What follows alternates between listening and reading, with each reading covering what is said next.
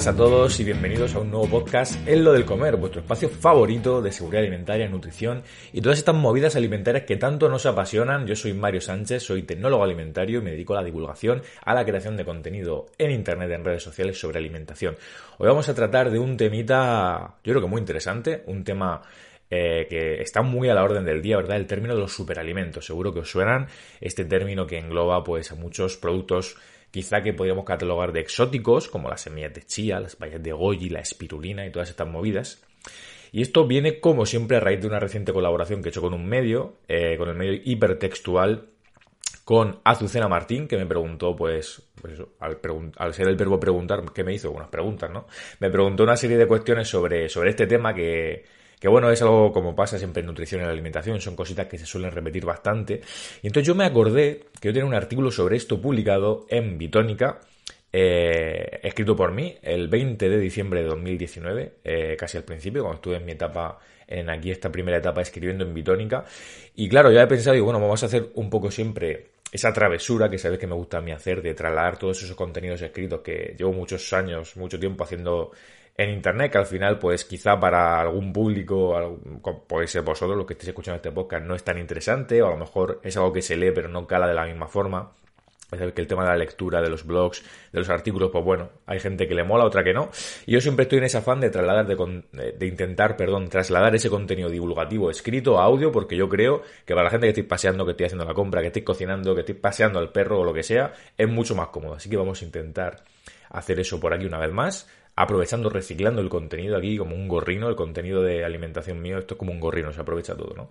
Entonces yo dije, bueno, podríamos leer el artículo de Azucera, que está súper chulo, me gustó mucho, me gusta mucho cómo ha quedado, ya sabéis que a veces os traigo colaboraciones con medios que no son artículos escritos eh, concretamente por mí, sino por un periodista que me envió unas preguntas, eh, pero alguno, creo que en alguna ocasión también lo hemos leído, aunque no haya sido mío, si me ha gustado mucho. Este podría ser el caso.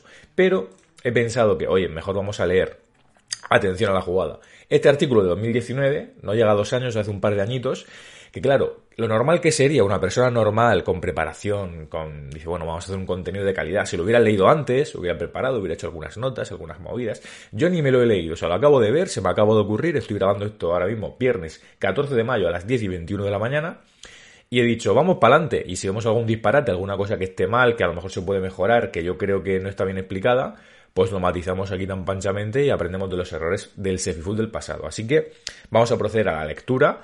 Em, el título de este artículo es ¿Por qué los superalimentos no son tan super como creías? Así de antemano eh, os digo que creo recordar en mi mente alimentaria que es de los artículos que yo escribí en Bitónica que más me molaron, que más me molaron y eso es un poco el recuerdo que tengo. Fue de los primeros y también creo que estaba bastante currado. Así que vamos a ver qué tal. A lo mejor no, a lo mejor es un espejismo y el artículo es una chufa. Vamos a ver qué tal.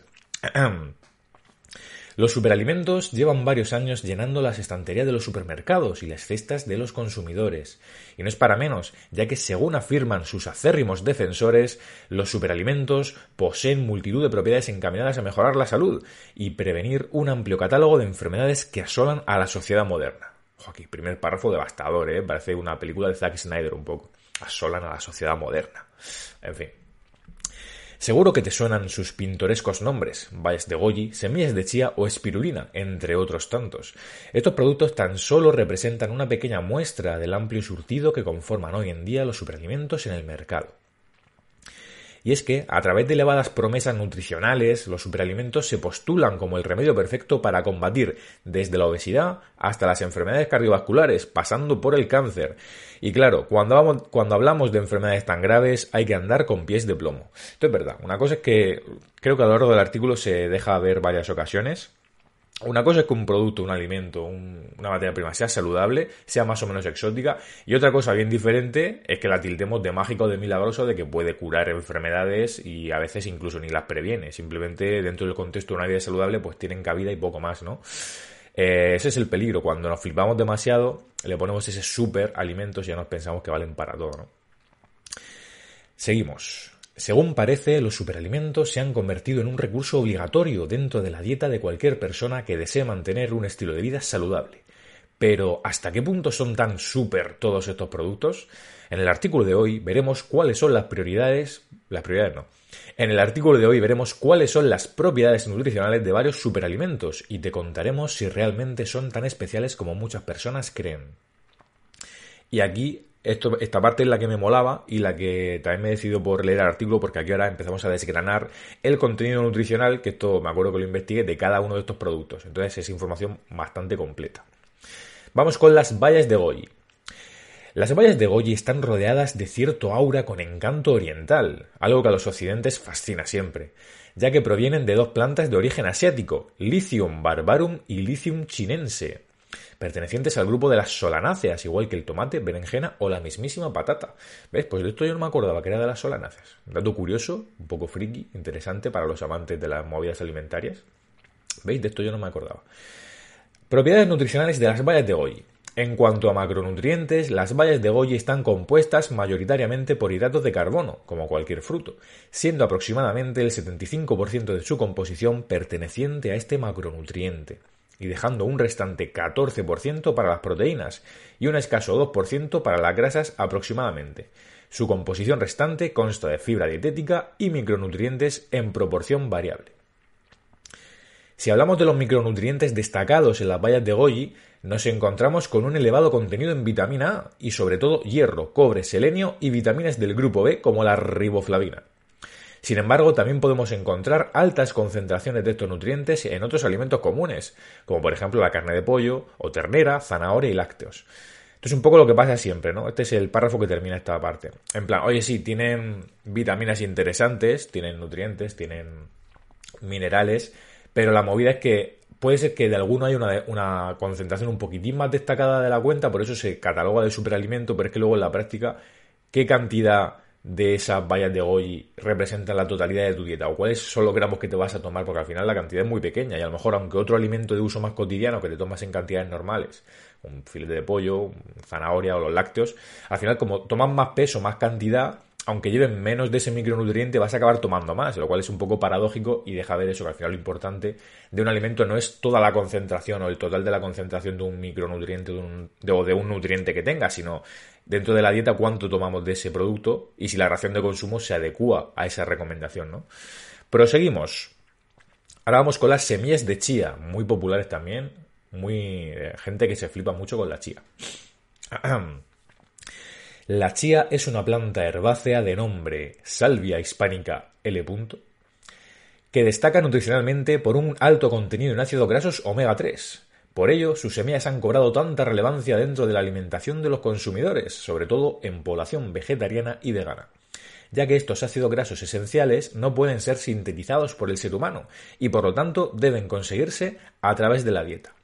Esto es cierto, dentro de todos los no sé, no recuerdo cuánto vamos a hablar aquí en el artículo, creo que queda o uno o dos más, tampoco hablamos de, muchos, porque si no sería infinito, pero dentro de todos, yo creo que las semillas de chía son de los que más molan, es decir, por el tema del omega 3, sobre todo para vegetarianos y veganos, porque ya sabéis que los omega 3 no es solo un ácido graso, son varios, eh, que son imprescindibles y claro, la fuente de estos ácidos, ¿cuál suele ser? Pues suele ser el pescado, pescados azules, como el salmón, eh, por ejemplo, sardina y todo esto. Y claro, una vez que tú prescindes de esos alimentos, también los tenemos en los frutos secos, por supuesto. Eh, por ejemplo, en las nueces es el fruto seco eh, mayoritario, que mayoritariamente tiene omega 3. Y luego también están las semillas de chía, que es algo así un poquito más exótico, que habrá gente que diga, esto me suena un poco raro, esto no lo he probado en mi vida. pero es un buen recurso para cualquier plato, para ensaladas. Yo la verdad que no lo tomo mucho. No lo, no lo tomo ahora actualmente mucho. Mm, creo que alguna vez sí que lo he probado y tal, pero claro, la faena, ¿cuál es? Que no es faena. La dificultad o el truco. Que al final, si tú las semillas son muy pequeñitas, si no las masticas bien, no, eh, digamos que esos nutrientes no, no los vas a poder asimilar. Hay mucha gente que, si come eso todo muy rápido, sin masticar y todo esto, que yo, yo a veces sí que cometo el pecado, va con prisa o lo que sea, pues es muy importante masticar todo bien en resumen, que me estoy enrollando, si no machacas la semillita no vas a poder absorber esos nutrientes. Y claro, como son tan pequeñas es bastante fácil que pasen y que, bueno, igual que entran, salgan, básicamente. Entonces es importante masticarlas bien, pero me parece dentro de los, suplementos, de los suplementos, digo, de los superalimentos, los suplementos son otra cosa, eh, me parece una de las mejores opciones, la verdad, y bueno, sin fliparnos, ya os digo, sin catalogarlo como algo súper, porque hay otros alimentos igual, o sea, unos garbanzos también es un superalimento, por ejemplo, están bastante bien. Seguimos con las propiedades nutricionales de las semillas de chía. En el caso de las semillas de chía, los hidratos de carbono siguen siendo el, macronutriente más destacado, con valores cercanos al 35-40% con respecto al total de los alimentos. Después tenemos las grasas, cuya representación en el alimento alcanza valores cercanos al 25-30%, muy interesante.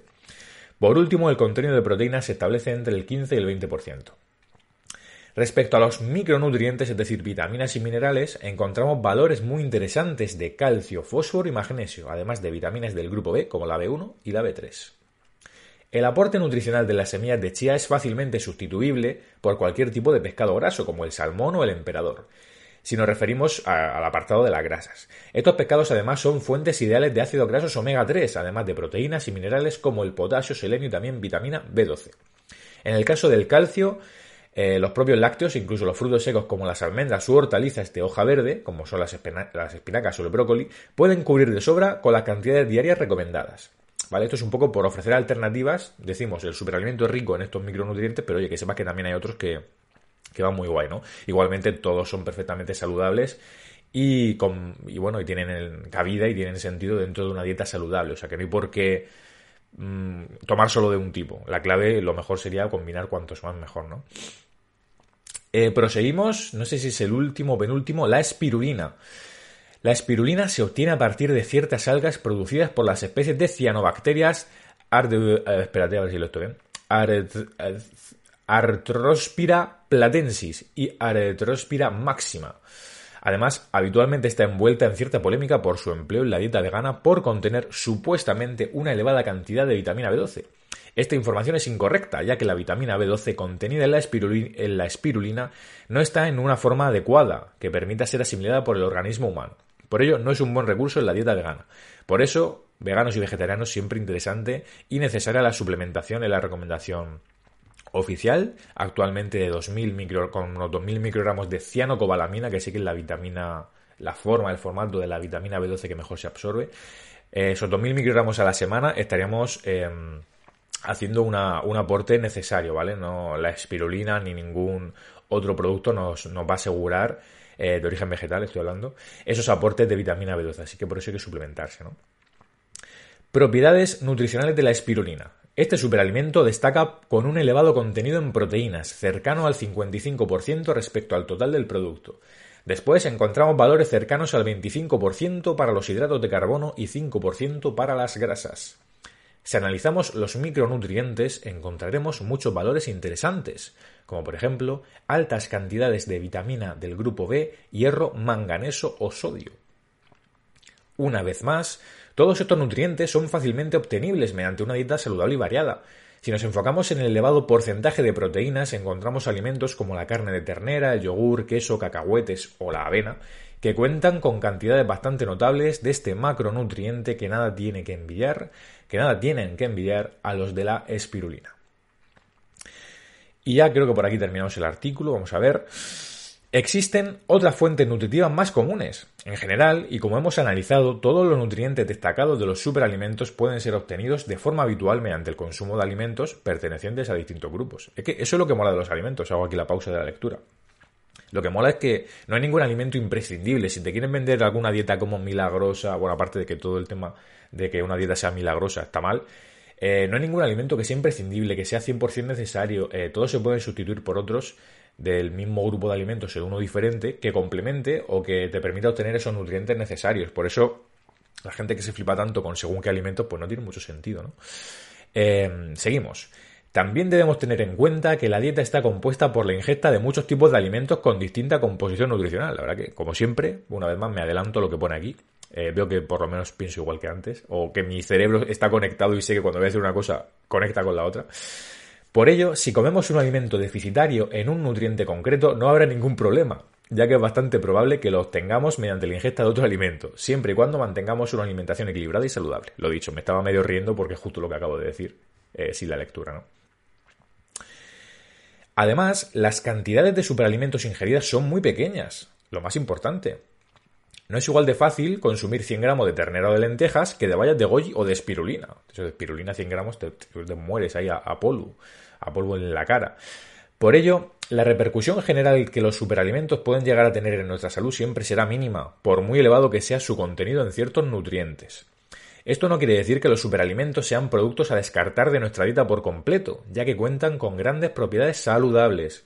Pero debemos tener en cuenta que ni son imprescindibles ni son tan super como nos quieren hacer creer. Los superalimentos cuentan con grandes estrategias de marketing a sus espaldas y unos cuantos mitos y bulos alimentarios. Ahora sí que terminamos con este parrafito maravilloso que dice los superalimentos son saludables pero no milagrosos. En definitiva, consumir un superalimento jamás va a garantizarte disponer de una salud superior por definición. El estado de salud se asocia a cientos de factores diferentes e interrelacionados entre sí, y la dieta tan solo es uno de ellos. Además, la mayoría de estos productos se consumen en cantidades muy pequeñas que apenas tienen relevancia en la dieta. Sin duda, potenciar el consumo de alimentos saludables, normales y corrientes, y que no prometen milagros, como las legumbres, los frutos secos, el pescado, los lácteos, huevos, frutas y verduras, siempre será una opción mucho más beneficiosa para nuestra salud. Todos estos alimentos no necesitan ningún adjetivo que los eleve a los altares de la nutrición, aunque nutricionalmente sean mucho más súper que la mayoría, que la gran mayoría de los denominados superalimentos. Y yo aquí, pues permitidme que dos años después me haga un mini aplauso, porque la verdad que me ha gustado mucho el artículo, no he hecho apenas pausas de corregir, que no sé si hemos corregido alguna cosa, la verdad que eh, es un artículo que perfectamente podría escribir a día de hoy, no le pongo así a priori, a ver, habrá alguna cosita mejorable, a lo mejor alguna cosa que no... Me lo podéis decir en comentarios si... Eh, iba a decir si después de la lectura, si después de la escucha de este artículo, audio artículo, ya no sabría cómo llamar esto, ¿Creéis que se ha quedado alguna duda? Hombre, se podrían haber hablado más en profundidad de otros superalimentos. Aquí, por extensión del artículo de lo que había que publicar, pues hablamos en profundidad de tres, ¿no? De la espirulina, bayas de goji y las semillas de chía, que son así como los más representativos, o al menos los que yo siempre que hablo de superalimentos me vienen a la mente, pero hay muchos otros, ¿no? Entonces, nada, por comentarios contadme si creéis que falta alguna cosita, si este tema veis que da para más, si se puede ampliar. Yo lo veo un contenido bastante completo, pero siempre si creéis que hay dudas o algún matiz que se puede hacer, pues siempre se puede hacer o un artículo yo publicarlo en la web y lo volvemos a leer por aquí o directamente hacemos un podcast charlando llana y tranquilamente. Me gusta la movida esta de traeros los artículos, eh, de leer los artículos porque si os doy cuenta es un contenido preparado, estructurado, con eh, investigación detrás. No es lo mismo que si yo me pongo aquí delante de la cámara y del micro, porque os recuerdo que esto también se está grabando en vídeo, en YouTube lo tenéis en vídeo, que si soy yo simplemente en mi, en mi sala, en mi habitación, en mi, no sé cómo llamarlo esto, bueno, en mi estudio de donde trabajo, mi despacho tampoco, pero bueno. Eh, mi sala de donde paso muchas horas, eh, frente al ordenador, eh, que bueno, se me ve la cara simplemente y ya está. Entonces os decía que, mm, ¿qué os estaba diciendo? Ya me he vuelto a perder. Pues eso, que es un tema que creo que es bastante completo. Ah, vale, ya sé lo que estaba diciendo. Que creo que es más interesante hacer un artículo o leer estos artículos porque llevan bastante preparación detrás. Entonces, si yo me pongo aquí directamente, como hacemos otras veces también, porque es un tema más, menos técnico, que no hay que decir tantos mm, detalles nutricionales que requieren preparación, sino simplemente debatir, charlar o divagar sobre cualquier tema. En resumen, que creo que aquí así queda más guay, así el contenido de calidad y que se ha preparado previamente, pues por lo menos lo podéis disfrutar, ¿no? Si me pongo yo aquí a cascar tal cual, seguramente no salgan no salga tan bien porque no hay preparación detrás. Entonces, bueno, podemos hacer un artículo extra o simplemente, nada, pasar a otro tema y ya está. Yo lo dejo ahí como idea. Os agradezco mucho que hayáis escuchado este capítulo, este episodio de lo del comer, que ahora estamos en una etapa, una etapa azul de, de lo del comer en Sefifood. La verdad que va según un poco mis eh, iba a decir necesidades, mis circunstancias laborales personales, según el tiempo que tengo para grabar y tal, pues hacemos o episodios más largos o más cortitos, siempre hay contenido para tener. Yo estoy intentando ahora que todas las semanas tengáis un episodio, a veces me paso un poco más, llegamos a los 8 o 9 días en algún caso. Este en concreto creo que lo voy a subir el mismo día de que, que lo estoy grabando, lo cual es un hito porque normalmente lo grabo previamente. Y nada, espero que lo hayáis disfrutado. Si tenéis cualquier sugerencia de temas, hay un montón de temas que, y de artículos, yo, para que os hagáis una idea, en Bitónica solamente tengo 55 artículos escritos. Desde el 6 de diciembre de 2019 hasta el 20 de mayo de 2020 que estuve, que estuve ahí con ellos, digamos, de forma más fija. Entonces, mm, bueno, y en mi blog tengo también un disparate de artículos. Lo que pasa es que los de Bitónica son más recientes, están como más serios, más guays. Me gustan, hay varios que me gustan bastante. Seguramente rescatemos alguno para leerlo. Porque aquí, bueno, al final, al ser un artículo obviamente de trabajo, que me pagaban por él, que, que era como más serio, es en plan, oye, no lo estoy publicando en mi web, no puedo a ver si puedo poner lo que quiera, pero que hay que tener un rigor y tiene un estilo periodístico y más serio y, creo que aportan bastante valor. Entonces, bueno, mm, leer de vez en cuando algunos de estos artículos o debatir sobre él, ver si hay alguna cosita mejorable, eh, así con el paso del tiempo, creo que puede estar guay, al igual que en, que en el blog. Así que en resumen, contenido y para aburrir, por eso todas las semanas vais a tener algo por aquí para tratar de trasladar ese contenido antiguo que todavía sigue en vigor, que yo creo que es interesante y que os puede aportar valor a, bueno, a vuestros oídos, a vuestros pabellones auditivos. Así que nada más, gente, os dejo por aquí, me despido, os doy mucho las gracias. Eh, que se pueden dar mucho las gracias, se dan las gracias y ya está, ¿no? Se dan mucho las gracias, bueno, darlas poco me parecería feo. Muchas gracias a todos y a todas por escuchar hasta aquí este episodio de lo del comer, como siempre en vuestros vuestra pestaña de comentarios que tenéis por aquí abajo en iBox, Spotify, Apple, Google Podcast y en YouTube podéis dejar cualquier tipo de sugerencia, de mensaje, de feedback, que se agradece un montón, que me digáis si os ha molado, que dejéis ahí también un buen me gusta. Y nada más, en todas estas plataformas que os he mencionado hace un momentito es donde estamos disponibles. En iBox, en Spotify, en Google y Apple Podcast. No te olvides de suscribirte y de todas esas cosillas si te apetece para que te avise la plataforma cuando suba nuevos podcasts. Y nos escuchamos, nos vemos en el próximo episodio de Lo del Comer, con más y mejor alimentación. Un abrazo y hasta pronto.